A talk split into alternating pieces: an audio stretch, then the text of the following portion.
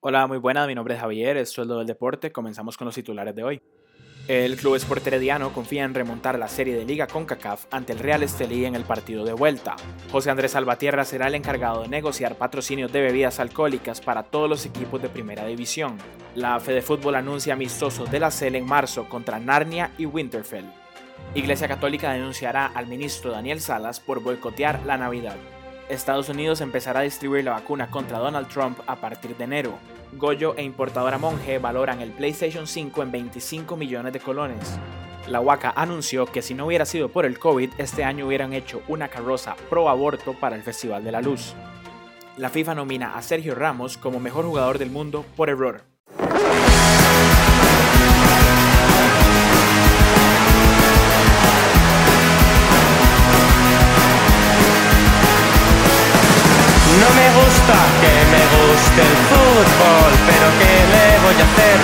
Venga Lopetegui, sonríe, Florentino paga bien, dando pena contra Holanda, casi casi rompo la pared y mi colega con la mano me pide calma como cristiano. El maldito lo lo lo lo no soporto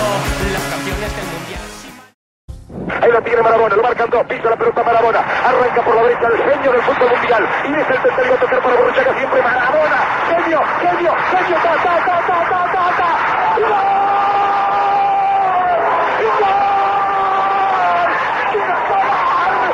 ¡Dios santo, viva el fútbol! ¡Golazo! ¡Diego! ¡Maradona! ¡Es para llorar, perdónenme! ¡Maradona! En la corrida memorable, en la jugada de todos los tiempos, barrilete cósmico, ¿de qué planeta viniste? Para dejar el cabinetante inglés, para que el país se opulle apretado, gritando por Argentina, Argentina 2, Inglaterra 0, Diego, Diego, Diego Armando Maradona, gracias Dios por el fútbol, por Maradona, por esas este Argentina 2, Inglaterra 0. Hola nuevamente, esto es Todo el Deporte, el programa que comparte invitados, pero no audiencia, con el canal de YouTube de Tau al Volante. Por cierto, mensaje a la policía de tránsito, si ven un carro donde van dos personas con mascarilla puesta, eso es un Uber, nada más para que sepan. Acabamos de escuchar la narración de todos los tiempos, del gol de todos los tiempos, la narración es casi que más famosa que el gol en sí. Eh, probablemente cuando escucharon el audio supieron de cuál gol estaban hablando. Hablo de esto porque hoy 25 de noviembre murió en Argentina Diego Armando Maradona, el que para muchísima gente, no para mí, eh, fue el mejor futbolista de la historia o uno de los mejores de la historia. Yo personalmente no lo vi jugar, no viví esa época de Maradona, solo sé lo que he visto en videos de fútbol y de otras cosas y lo que me han contado de fútbol y de otras cosas. Seguramente nunca hubo ni habrá un futbolista que despierte en la gente lo que él. Él era una religión, un dios y el ídolo de toda una generación, especialmente en Argentina y en Italia. Este gol, que significó el 2-0 en una Argentina-Inglaterra, en cuartos de final del Mundial de México 86, significó muchísimo para Argentina. Fue el triunfo en medio de una guerra, un gol que definió a toda una nación a nivel social y cultural. Si quieren leer más sobre este gol, pueden buscar el artículo de la revista Orsay, titulado 10.6 segundos, escrito por Hernán Casiari. El problema es que no se puede separar al artista de la obra, y Maradona, como futbolista, fue el mejor en su época, pero como persona no estuvo nunca cerca de serlo. En ese mismo partido metió un gol con la mano, y le pusieron el gol de la mano de Dios. A Maradona se le perdonaba todo, en todos los aspectos de la vida, dentro y fuera del campo. Ojalá hubiese tenido una mejor vida, y ojalá no se hubiera hecho tanto daño ni a sí mismo, ni a muchísima gente, que sabemos que lo hizo, pero todos sabemos que no fue así. Hoy mi hermano me preguntó que de qué se murió, y yo le contesté que se murió de ser Maradona. Probablemente el tiempo haga que solo recordemos lo que hizo con la bola en los pies, para bien o para mal.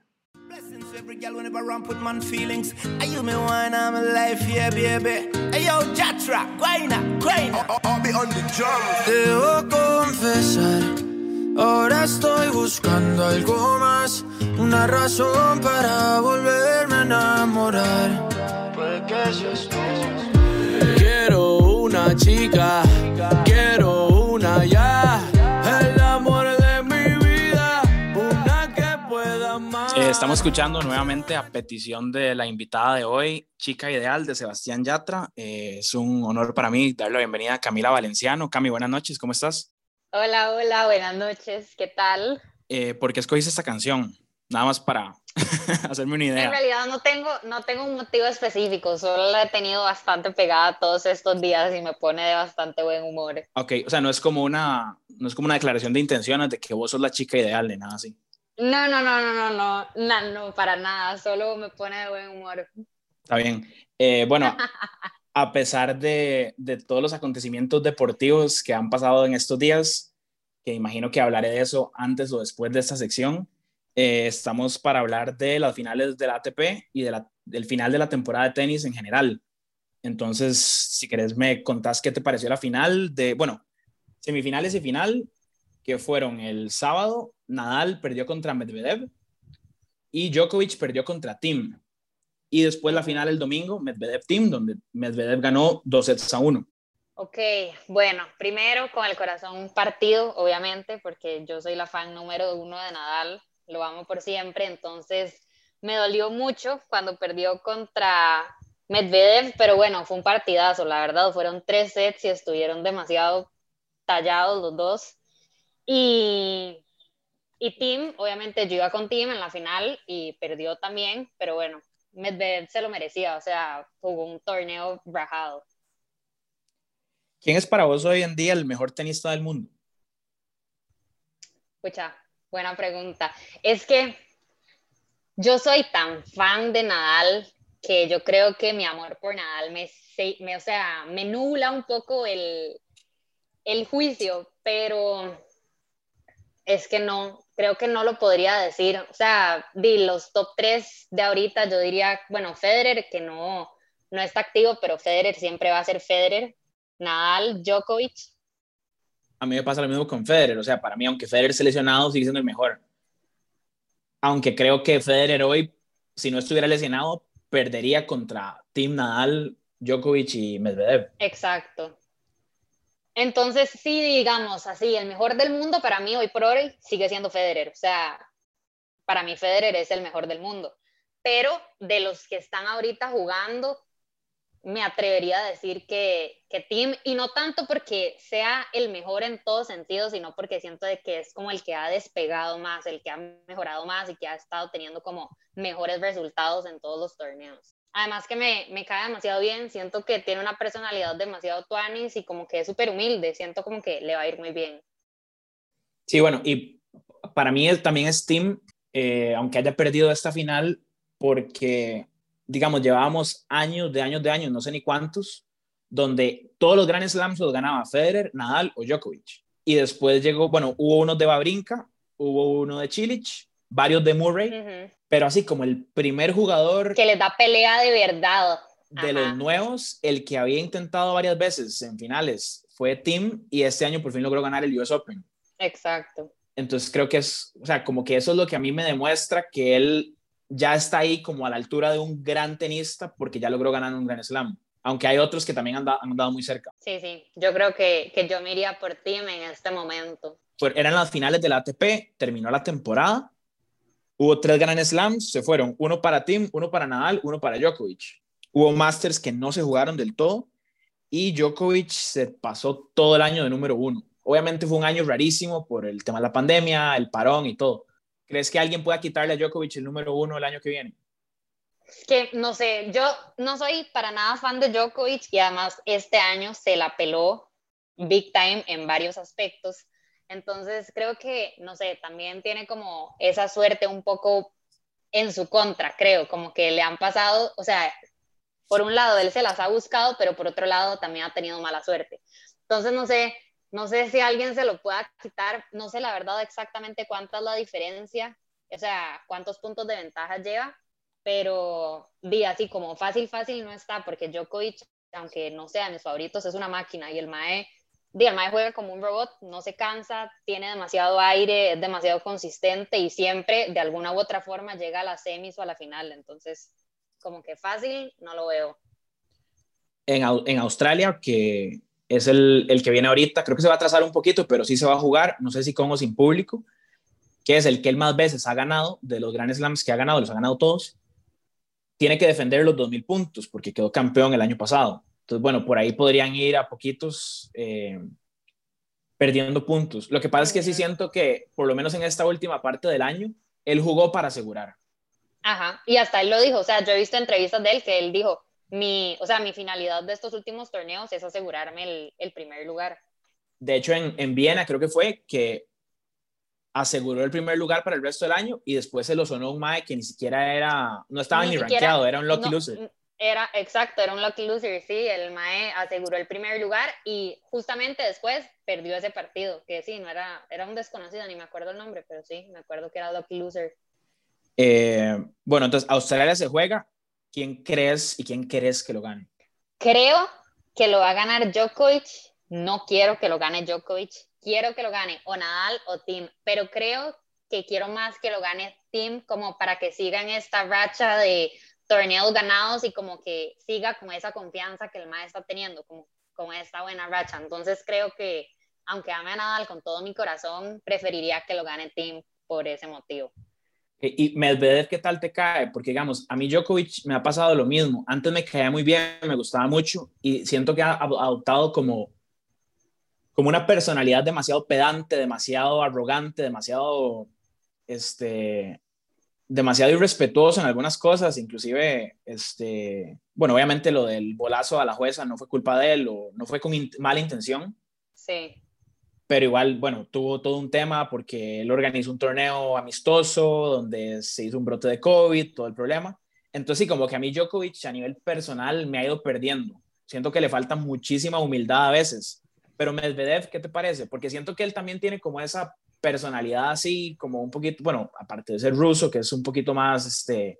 Sí, yo creo que lo que a mí me pasa con Djokovic no es que me cae mal, solo siento como que verdaderamente él no es genuino, sino como que siempre tries too hard, como que siento que el maestro se esfuerza demasiado. A mí desde que empezó como a hacer esas bromas, como de imitaciones, como demasiado forzadas, y no sé, como que se volvió un poco arrogante, tal vez, como que no me parecía tan humilde y bueno, todas las peladas que tuvo, no es mi persona favorita.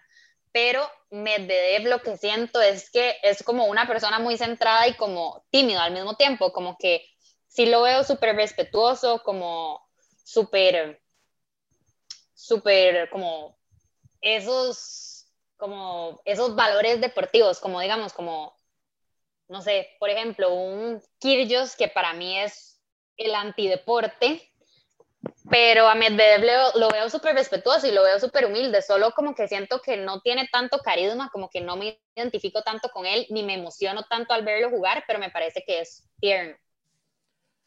Sí, a mí, yo pienso igual que a nivel carisma no lo tiene definitivamente, pero sí como ese respeto por el deporte y por el rival que no lo vas a ver como no sé, faltando el respeto burlándose del otro o así. Eso sí, creo que no. Eh, ¿Crees que Federer vuelva bien? A mí me da muchísimo miedo. O sea, yo siento que ha estado tanto tiempo fuera y que le, le va a costar mucho volver, tal vez no obviamente a ganar partidos, sino a ponerse así como en el top. De hecho, siento que él ha aguantado mucho a 2020 porque se jugaban las Olimpiadas, como no se jugaron, creo que va a aguantar el año que viene, pero yo pienso que ya él va como poquito a poco saliendo. Sí, yo creo que sí le va a costar mucho y justamente por eso que vos decís, porque Federer siempre va a ser Federer, o sea, el juego lo tiene, la técnica lo tiene, eh, la mentalidad y como esa calma con la que él juega, y eso siempre lo va a tener, pero creo que lo que le va a costar es como adaptarse al ritmo al que están jugando eh, al que, está jugando, al que están jugando todos los demás, porque siento que este año, bueno, entre este año y el año pasado, di, todos despegaron abismalmente y además de que despegaron, di, estos nuevos vienen como con, no sé, como con mucho impulso. Entonces creo que sí le va a costar un poco y a mí también me da demasiado miedo, porque, no sé, me gustaría que, que cuando Federer se retire, él se retire como bien posicionado, digamos. Como a lo grande como a lo grande, sí, como que no me gustaría que él vuelva y que, y que no llegue a estar al nivel de los demás y que sea como un retiro porque no dio la talla o porque no les llegó al mismo nivel. Sí, a mí yo pienso que, digamos, hace varios años cuando venía un gran slam o un torneo así importante, uno decía, ok, vamos a ver, Federer contra Nadal o contra Djokovic, difícilmente, o sea, es un partido muy parejo, pero a todos los demás les gana. Fácilmente o con problemas, pero les gana. En cambio ahora, si lo pones en una llave y empezás, no, es que en tal ronda le toca con Schwarzman y en la siguiente le toca Zverev y en la que viene Tim y si llega a la final Djokovic, eso ya no le da las piernas. Exacto, y es que esa es la otra cosa, que puede ser que le gane a uno o a dos, pero el nivel de partidos que, que están teniendo, o sea, es para tener una condición monstruosa, que quién sabe qué tanto tiempo y qué tanto le va a costar volver a tener. Pero yo espero, yo espero, yo espero que vuelva bien, porque a mí me hace mucha falta Federer. O sea, hace falta verlo jugar en torneos y como, no sé, ver los partidos y verlo a él jugar. Igual, o sea, es como un regreso después de mucho tiempo. Lo acaban de operar, o sea, es una, es una recuperación de una lesión, de una operación, entonces es complicado. Pero sí, yo, o sea, yo pienso que él siempre ha pensado que se va a retirar como a lo grande no sé si le habrá cogido un toque tarde, porque oportunidades para decir, bueno, yo hasta aquí las ha tenido, como decir, bueno, gané Wimbledon otra vez, me voy. Sí, yo creo que, y también eso es algo que me gusta mucho de Federer, porque como vos decís, él ha tenido muchas oportunidades de retirarse a lo grande, pero creo que lo que Federer tiene es como que él ama tanto el deporte que le va a costar demasiado tomar esa decisión. O sea, yo creo que él solo no quiere tomar esa decisión. Entonces, por eso es que yo espero que cuando la tome, logre irse así como los grandes, que sea con un Wimbledon más o con un Australian más, qué sé yo. Sí, que el Wimbledon, si lo hubiera ganado el año pasado, a lo mejor se retiraba ahí. Y Cami, vos a nivel de tenis, ¿cómo andas? Pregunta directo al corazón. Me duele esa pregunta. Bueno, di, eh, ¿qué te diré? Probablemente ya se me olvidó jugar, no toco raqueta desde marzo que empezó todo esto de la pandemia. Como Federer, más o menos. Sí, sí, estoy, estoy casi como Federer, o sea, tengo miedo de cuando regrese qué tan mal voy a estar. Pero, madre, sí, desde marzo no toco raqueta, de hecho, estoy pensando en volver a darle, pero tengo que confesar que me da un toque de miedo todavía. O sea, creo que no me voy a sentir tan cómoda en, en volver a jugar como por todo este tema del, del, COVID. Entonces le quiero dar un poco más de chance. Pero tengo miedo. Yo sí estaba entrenando, entonces es como... Sí, sí, te mantienes ahí. Mantengo el nivel, mantengo el nivel. Exacto, exacto. Ah, no, yo creo que yo voy a llegar y a mí se me va a olvidar cómo sacar, cómo agarrar la raqueta. Bueno, pero dicen que lo que bien se aprende no se olvida. Todo estará bien. Bueno, ya para ir cerrando, eh, siempre pregunto, ¿algo que quieras promocionar? ¿Algo que reivindicar? Y o alguien a quien quieras insultar. Mm, algo que quiera promocionar. Bueno, ya que estamos hablando de tenis, obviamente voy a promocionar la mejor marca de tenis, Baolat.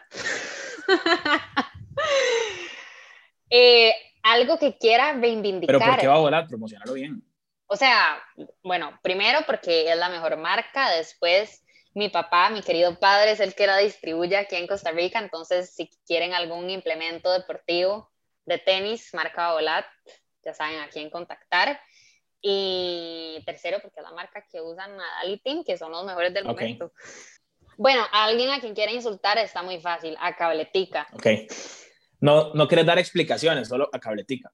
No, no quiero, no quiero ahondar en el tema porque me ha tenido tensa varios días ya, entonces ya tema cerrado, pero si yo pudiera elegir a alguien a quien insultar sería a Cabletica. Cabletica, la corporación como tal. Corporación, agente vendedor, servicio al cliente, plataformas, todo, todo, así macro. Insulto eh, macro. El programa no se hace responsable de las opiniones de los colaboradores. bueno, Javi, bueno, Cami, te agradezco mucho tu tiempo. Yo sé que costó mucho que estuvieras aquí para grabar el programa, pero este, los oyentes se lo agradecen también. Y lo logramos, sí. Muchas gracias. Buenas noches. Buenas noches.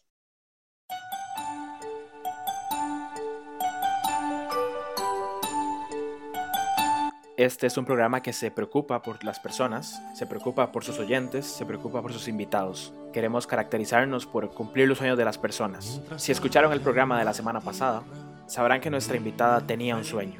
Y el pasado lunes, que además era su cumpleaños, La heladería Pops, por primera vez en la historia, le dio descuento a todas las personas con apellido Prieto. Escuchamos el testimonio de nuestra amiga e invitada, Lisa Prieto.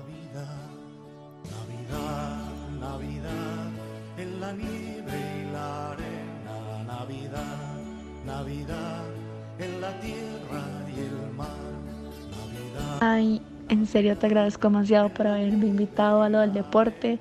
Sin vos no hubiera logrado que Pops eh, pusiera mi apellido. Estoy sumamente agradecida y gracias por cumplir mi sueño de Navidad.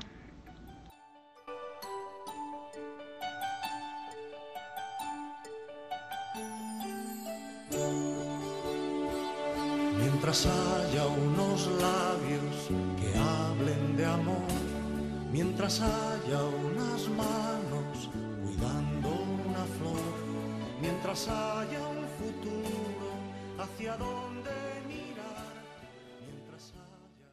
Con la esperanza de que también se cumplan mis sueños, voy a pedir por séptimo, séptimo año consecutivo que la liga quede campeón en diciembre. Por amor a Jesucristo en las alturas y todos los santos, por Dios, que la liga quede campeón en diciembre, que no es tan difícil, que en estos siete años otros siete equipos han sido campeones en diciembre. No es tan difícil. Otro sueño que sí creo que no se me va a cumplir es que el Barcelona levante cabeza. Me pasa siempre lo mismo. Juegan de pena el fin de semana y muy bien entre semana. Entonces al final no sé cuál partido comentar. El tema es que el fin de semana, el sábado, fue uno de los partidos más tristes peor jugados y peor planteados a nivel futbolístico, táctico y de actitud que yo le recuerdo al Barcelona. Era contra el Atlético, que para mí es el favorito a ganar esta liga, pero eso no quita que jugaron de pena. El día martes, eso sí, viajaron a Kiev con un equipo secundario, un equipo B, debutaron un par de futbolistas con muchísimas bajas por lesión. Eh, otro día con más tiempo hablamos de las bajas por lesión. Me parece que es claramente culpa de los calendarios y la programación de partidos que han montado la UEFA y las ligas nacionales, junto con la FIFA y las fechas. Es realmente preocupante lo muy poco que les importa la salud de los futbolistas. Y ojo que no hablo de Barcelona, ¿verdad? Hablo de todos los equipos. El Real Madrid también tiene un montón de bajas y en bastantes equipos europeos se están lesionando futbolistas a nivel muscular para muchísimo tiempo y este año van a jugar en diciembre, a finales de diciembre, y hay Eurocopa al final de temporada, donde parece un abuso lo que le están haciendo a los futbolistas y a lo que se les está sometiendo para que cumplan con calendarios que no se ajustaron a la situación mundial. Y por supuesto esperemos que los que están lesionados se recuperen pronto y que no pase a más, pero eso se ve bastante difícil. El tema es que el Barcelona con muchas bajas, por lesión, por ausencia, por decisión técnica, viajó a Kiev, ganó 0 por 4, ganó el partido me parece que con mucho oficio y ya está clasificado para octavos de final. Ahora, que en octavos de final puedan hacer algo, lo dudo. El Real Madrid el fin de semana empató contra el Villarreal en un partido que siempre suele ser muy vistoso, pero esta vez hubo dos tiros a marco en todo el partido y uno fue de penal, entonces ya se imaginarán. Y hoy miércoles le ganó al Inter en Milán en un partido donde Arturo Vidal se expulsó como al minuto 33 del solito. Entonces eso le dio muchísima ventaja al Madrid para gestionar el partido. Ya iban ganando en ese momento. Ahora están segundos de grupo y dependen de sí mismos para clasificarse a octavos de final. Entonces parece que ya pasó el drama en el Madrid y que van a seguir adelante. Fútbol nacional o más bien local.